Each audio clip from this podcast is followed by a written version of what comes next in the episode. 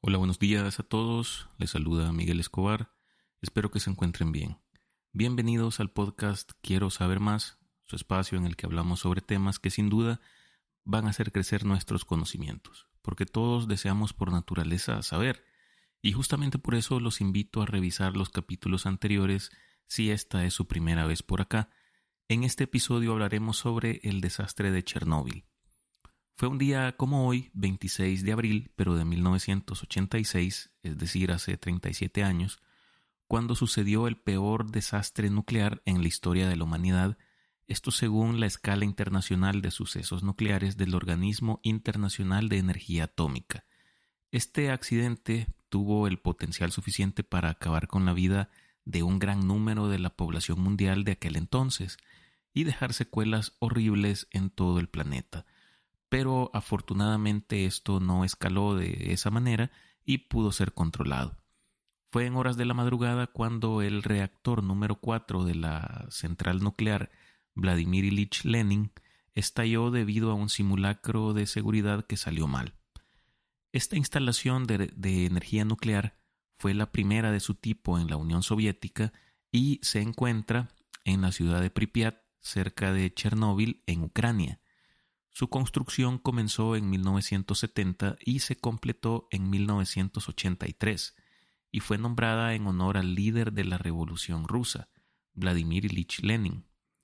La idea de construir una central nuclear en la Unión Soviética se remonta a la década de los 50, cuando la energía nuclear se consideraba una fuente de energía prometedora y estratégica para el país. En 1954, se creó el Instituto Kurchatov, un centro de investigación nuclear que se encargó de, desarrollar tecnologías y diseños de reactores nucleares. Así, en 1957, la Unión Soviética lanzó su primer reactor nuclear, el AM-1, para generar electricidad. El proyecto de la central nuclear Vladimir Ilich Lenin se inició en 1969, después de que se identificara la necesidad de aumentar la capacidad de generación de energía eléctrica en la región de Kiev. La central se construyó con dos reactores RBMK-1000, cada uno capaz de producir 3.200 megavatios de electricidad. Estos reactores se diseñaron específicamente eh, para la Unión Soviética y se caracterizaron por su bajo costo y alta eficiencia. La construcción de la central nuclear fue llevada a cabo por miles de trabajadores y técnicos, muchos de los cuales eran jóvenes entusiastas por el proyecto, probablemente bien adoctrinados por el aparato de propaganda de la Unión Soviética. La construcción de la central se realizó en un tiempo récord, en parte debido a la presión política y económica del gobierno soviético. El primer reactor fue eh, completado y entró en servicio en 1977, seguido por el segundo en 1978, el tercero en 1981 y el cuarto en 1983. Una tercera etapa que comprendía los reactores 5 y 6 estaba en construcción en el momento de este desastre. Desde el principio hubo preocupaciones sobre la seguridad del diseño del reactor RBMK. Los expertos señalaron que el diseño era inherentemente inestable y que podía ser propenso a accidentes si se operaba incorrectamente. A pesar de estas preocupaciones, la central nuclear Vladimir Ilich Lenin se inauguró en 1983 y se convirtió en una fuente clave de energía para la región. Sin embargo, solo tres años después de su inauguración ocurrió el desastre de Chernóbil, que involucró uno, uno solo de los reactores de la central. Estos reactores nucleares son dispositivos que utilizan la energía liberada por la fisión nuclear del uranio 235 para producir electricidad. Funcionan de manera similar a una central térmica convencional, donde se utiliza un combustible para generar calor y se utiliza ese calor para producir vapor que alimenta una turbina que es la que genera electricidad.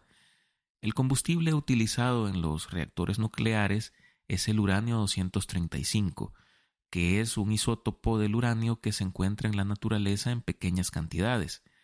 El uranio 235 es un material fisionable, lo que significa que cuando un núcleo de uranio 235 absorbe un neutrón, se divide en dos núcleos más pequeños, liberando una gran cantidad de energía, calor y otros neutrones, que pueden ser absorbidos por otros átomos de uranio 235 en el combustible, lo que continúa el proceso de fisión.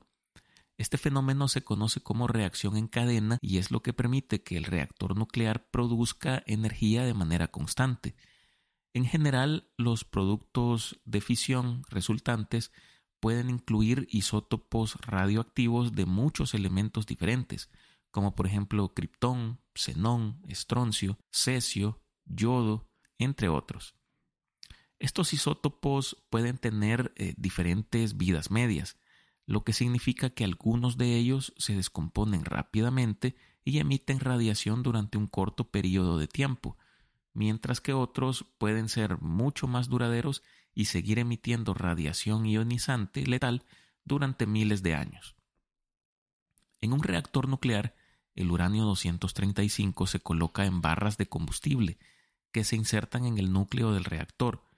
Esto actúa como un recipiente de acero resistente al calor que contiene agua o gas como refrigerante.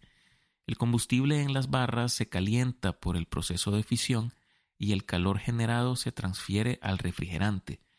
El agua en el núcleo se calienta a altas temperaturas y presiones y se convierte en vapor que se dirige hacia una turbina. La turbina está conectada a un generador eléctrico y convierte la energía mecánica en electricidad. El vapor que ha pasado por la turbina se enfría en un condensador y se convierte nuevamente en agua líquida, que se devuelve al núcleo del reactor para ser calentada nuevamente. El proceso de calentamiento y enfriamiento del agua se repite una y otra vez, generando electricidad constantemente. Para controlar la cantidad de energía producida en un reactor nuclear se utilizan varillas de control, que son barras de material absorbente de neutrones que se insertan o se sacan directamente del núcleo del reactor para regular la cantidad de neutrones disponibles para la fisión. Esto permite a los operadores del reactor controlar la cantidad de energía producida y prevenir una sobrecarga en el sistema. Además de varillas de control, los reactores nucleares también cuentan con un sistema de seguridad y protección para prevenir accidentes y limitar la liberación de material radioactivo. Estos sistemas incluyen eh, sistemas de refrigeración de emergencia, sistemas de contención y ventilación y filtrado para evitar la liberación de material radioactivo al medio ambiente en caso de un accidente. El problema en la central nuclear de Chernóbil inició con una prueba de seguridad mal planeada y un defecto no advertido en ese tiempo en los reactores RBMK. Y decimos no advertido eh, ya que esa fue la versión oficial, ya que según eh, una serie que anda por ahí, que la pueden encontrar en, en, en HBO, se llamaba antes, ahora creo que se llama, bueno, no sé cómo, cómo se llama el sistema de, de, de streaming, pero es el que antes era HBO Go. Ahí hay una serie en la que eh, la versión que se expone es que el aparato de inteligencia de la Unión Soviética, conocido en aquel momento como la KGB, sabía sobre este defecto de fábrica en los reactores RBMK. Y justamente este defecto de fábrica del, del reactor que tiene algo que ver con Em, el material de fabricación de las barras de control que se insertan en el núcleo del reactor fue uno de los de las principales causas por las que se originó este accidente. El experimento básicamente buscaba poner en práctica un protocolo de emergencia ante una eventual eh, reducción de potencia o corte en el suministro eléctrico externo de la planta del reactor nuclear, que permitiera seguir operando el reactor hasta que los generadores de emergencia de diésel arrancasen y pusiesen en funcionamiento nuevamente el sistema de bombeo de agua y vapor. Suena raro, pero tengan en cuenta que todo este sistema funcionaba con energía eléctrica proporcionada por el sistema de alimentación externo de la planta y no con la misma energía producida en esta. El propósito de realizar la prueba era aumentar la seguridad del reactor durante circunstancias bien específicas que nunca antes se habían presentado. No vamos a entrar en detalles técnicos, pero diremos que en algún punto de la prueba el reactor fue llevado a sus límites de capacidad, produciendo un fenómeno llamado envenenamiento por xenón. Con esto se generó inestabilidad en la temperatura y potencia del núcleo, lo que hizo necesario iniciar el apagado de emergencia del reactor, pero debido a este defecto de diseño del que les hablaba, em, hizo que el procedimiento de apagado solo aumentara los niveles de potencia y temperatura en el núcleo, el cual, como les mencionaba, estaba envenenado por este eh, elemento llamado xenón. Todo esto produjo una explosión que hizo volar la tapa del reactor de más de dos toneladas, provocó además un incendio en la planta y la expulsión a la atmósfera de material radiactivo. Las consecuencias del desastre fueron catastróficas. Las personas que vivían cerca de la central nuclear fueron evacuadas y reubicadas en otros lugares a causa de los altos niveles de radiación. Se estima que alrededor de 600.000 personas, incluyendo trabajadores de la central, liquidadores y población local, recibieron altas dosis de radiación. Muchas de estas personas desarrollaron enfermedades relacionadas con la radiación como cáncer y se estima que miles de personas murieron a causa de la exposición a la radiación ionizante. La evacuación de la ciudad de Pripyat se llevó a cabo 36 horas después del incidente, mientras que la ciudad de Chernóbil se evacuó seis días después de la explosión, lo que explica que los habitantes de estas ciudades se vieran tan afectados por la radiación, pues estuvieron expuestos a niveles letales de, de, de esta durante un periodo de tiempo prolongado. Según informes oficiales de la Unión Soviética, solo hubo 31 muertos a causa de este incidente, pero en la realidad es imposible establecer un número exacto de las víctimas de los efectos de la radiación, en parte debido al gran hermetismo con el que la Unión Soviética trató este asunto. La radiación también afectó el medio ambiente, ya que eh, incluso a la fecha todo objeto que se encuentra en un radio de 30 kilómetros alrededor de la planta se considera radioactivo. Se prohibió el consumo de alimentos cultivados en la zona y se cerraron las granjas cercanas. Los bosques de la región también sufrieron daños y se convirtieron en un lugar peligroso para visitar. Los liquidadores incluso eh, tuvieron que matar y enterrar a todo animal vivo dentro de la zona de exclusión alrededor de la planta nuclear, que en aquel tiempo era de 30 kilómetros. Esto se hizo porque muchos de los componentes radioactivos que fueron expulsados del núcleo del reactor terminarían en el suelo, donde serían absorbidos por plantas, hongos, insectos o por estos mismos animales, entrando así a la cadena alimenticia. De hecho, en muchos países de Europa, en años posteriores se encontraron isótopos radioactivos como cesio 137 en animales de caza. Por ello, incluso a la fecha, existen restricciones de caza y de importación de ciertos alimentos provenientes de la región donde ocurrió el accidente nuclear y las zonas que se vieron más afectadas por la radiación. El gobierno soviético tardó en reconocer la magnitud de este desastre y en tomar medidas para mitigar sus efectos. Se tardó varios días en informar a la población sobre lo que había sucedido, y muchos trabajadores de la central nuclear no fueron informados de los riesgos a los que se enfrentaban. Además, las medidas tomadas para contener la radiación, como el vertido de toneladas de arena, plomo y otros materiales en el reactor, no fueron efectivas y se requería una respuesta más sofisticada y efectiva. Internacionalmente informaron lo sucedido hasta que el gobierno de Suecia hizo público que habían encontrado rastros de isótopos de materiales radioactivos en su territorio y que éste no provenía de las centrales nucleares de ese país.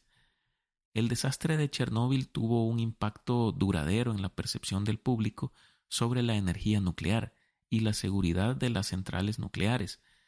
Se han implementado a partir de, de este caso regulaciones más estrictas para la seguridad de las centrales y se han desarrollado tecnologías más seguras, pero la memoria del desastre sigue presente y continúa siendo un recordatorio de los peligros inherentes a la energía nuclear.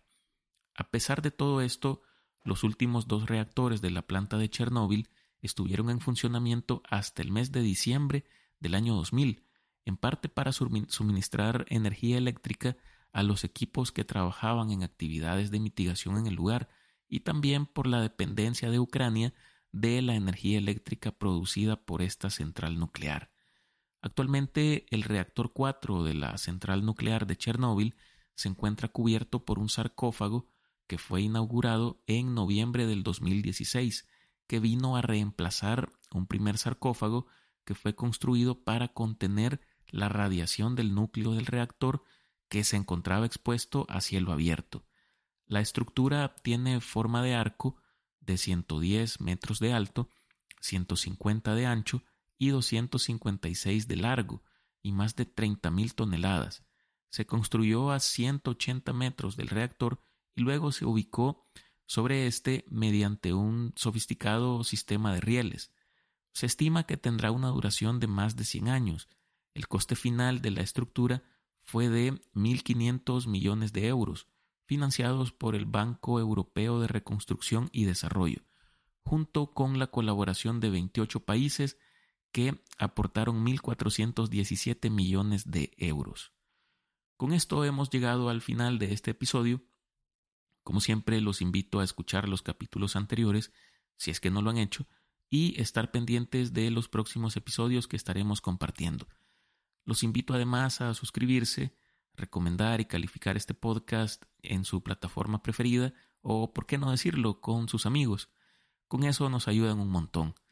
Nos escuchamos en la próxima para conocer un poco más sobre un nuevo tema. Saludos y hasta pronto.